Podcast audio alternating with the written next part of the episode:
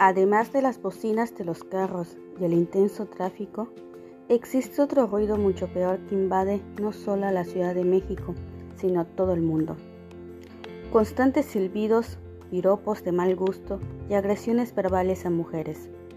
El acoso callejero es una problemática que vivimos el día a día, por lo que necesitamos ponerle fin a ello.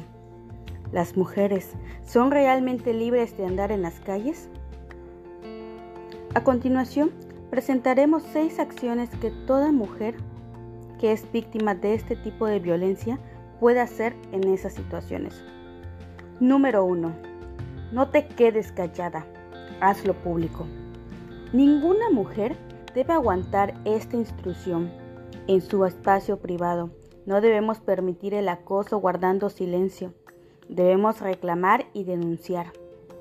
El piropo vulnera los derechos a la paz, a la libre circulación y representa amenazas. También identifica al agresor. Si te es posible, graba al hombre que te agredió en el momento preciso de la agresión y luego postéalo en tus redes sociales.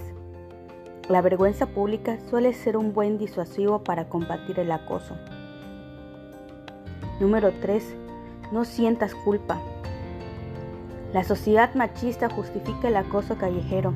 La mujer no tiene por qué ser martirizada constantemente por la forma que viste o se ve. Se responsabiliza a la mujer por provocar al hombre, ya sea por la forma en la que viste, camina o por su figura. Debemos conocer y hacer respetar nuestros derechos como ciudadanas. Busca ayuda inmediata.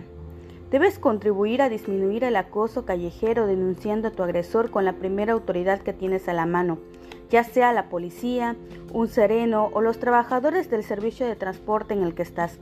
Es importante interponer la denuncia, registrar a esta persona que agrede en los espacios públicos para establecer un antecedente y que esto no se vuelva a repetir.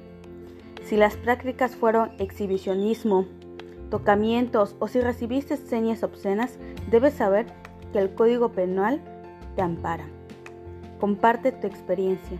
Con tu experiencia, ya sea en tu comunidad por medio de las redes sociales, puedes empoderar a muchas mujeres para que también rompan el silencio y denuncien este tipo de agresiones. Número 6. Participa en campañas contra la violencia hacia la mujer y el acoso callejero.